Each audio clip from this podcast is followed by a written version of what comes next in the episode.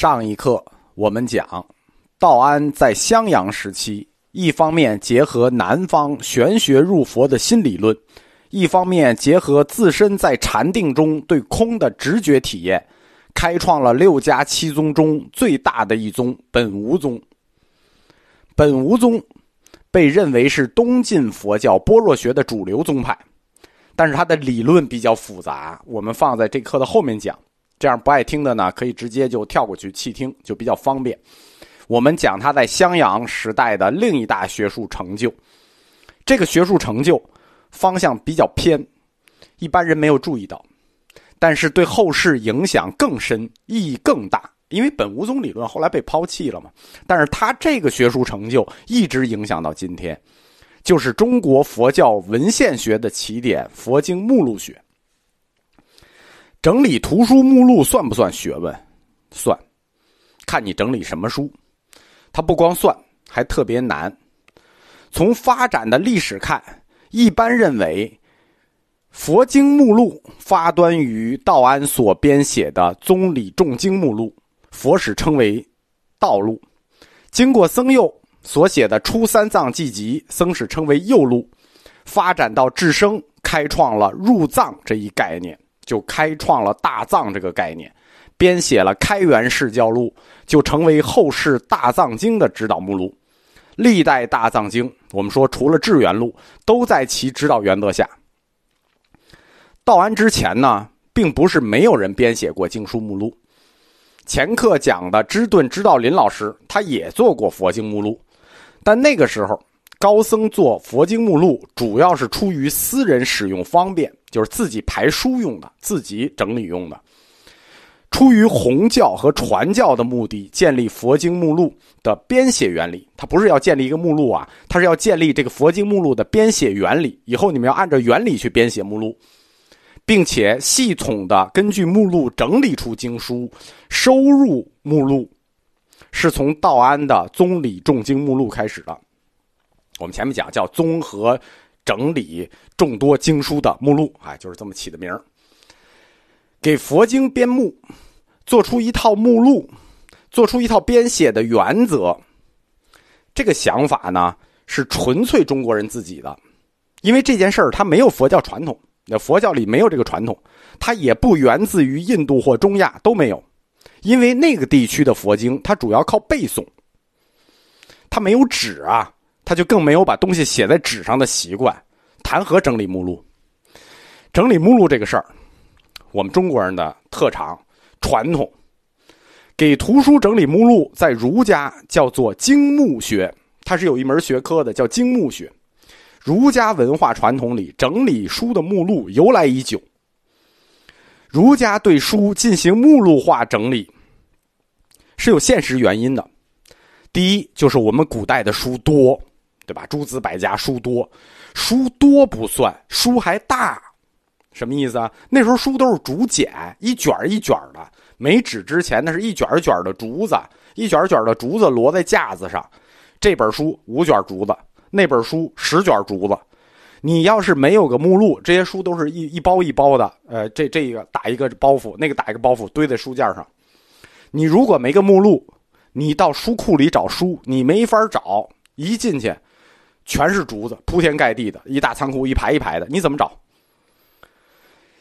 汉儒家成为正朔以后，中国又经历过一个造经运动，那书就更多了，对吧？有大量假托古人造的伪书，经书的数量空前增大。那这个运动呢，又被佛教给继承了。那你想，这么多书，书又多，书又大，你又假经又多，你总得有个目录守着吧？对吧？对于儒家来说，如果没有个目录守着，那假孔子就要冒充真孔子混进来。那对佛家来说性质是一样的，而且这个事儿它不是没有啊，这个事儿一直有，到现在为止，我们国学经典里还是有一些分不清的。在汉朝的时候，最高等级的目录在哪儿呢？在皇家图书馆，这个最高等级的目录叫做七律。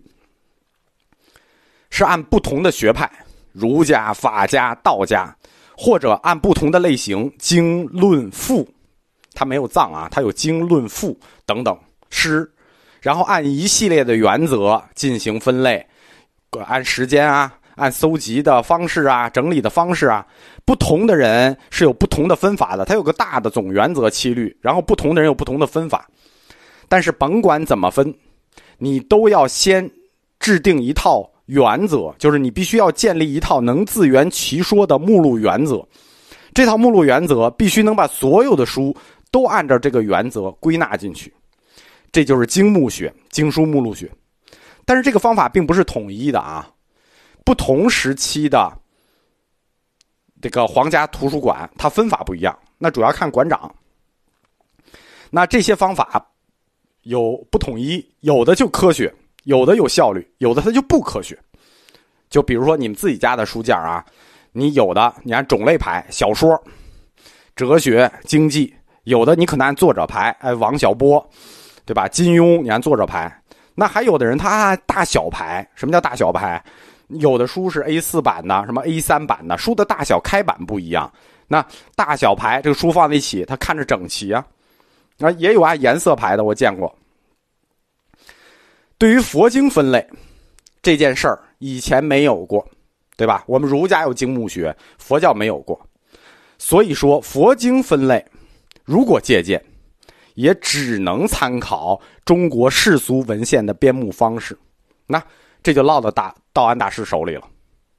道安大师他的出身就是个儒家知识分子家庭，他小的时候最感兴趣的事儿是什么呢？就是经学。他为什么早年那么大的热情投入到格义佛学里？因为他从小就喜欢经学，所以他对佛经目录，他就借鉴了儒家的方法。他最早参考的是《汉书》的译文志的分类方法。一个人的童年兴趣所在啊，往往会预示着在遥远的未来里他会取得成功的那个领域。就是中国魏晋南北朝有个习俗叫抓周，就是看小孩抓什么。哎，其实就是这个意思。它就起源于这个时期，童年的兴趣就预示着你未来成就的方向。道安童年喜欢的是经学。所以他后来开创的就是佛经目录学。他的弟子慧远大师小时候喜欢什么？山东人啊，喜欢理学，啊，山西人也差不多。后来他就开创了庐山的莲社，以礼的形式做崇拜，最早的净土信仰的崇拜仪式形式，对吧？刚才记错了，谭鸾山东人，道安。编写的宗理重经目录，其实他并不仅仅是出于历史学和文献学的兴趣，他背后的动机是一种最纯粹的宗教热情，是宗教热情去驱使他做这件事情。因为北方的战乱，加上他十六年的颠沛流离，让他相信一件事，就是佛陀预言的那个末法时代要来了，就是。佛佛经里说嘛，要有末法时代，那毁灭啊，末法时代一切都要毁灭。最重要的一件事是什么？保留经书啊。只要有经在，思想就在。世界是成住坏灭，但是佛法总有重兴那天。你只要保留了经书，就是刻经、伏藏，你给埋起来，哎，就有重兴的那天。那你去刻经也好，伏藏也好，第一步要干的是什么呢？就是要编写经书目录。为什么？前面讲过啊，伏藏它有漏洞啊。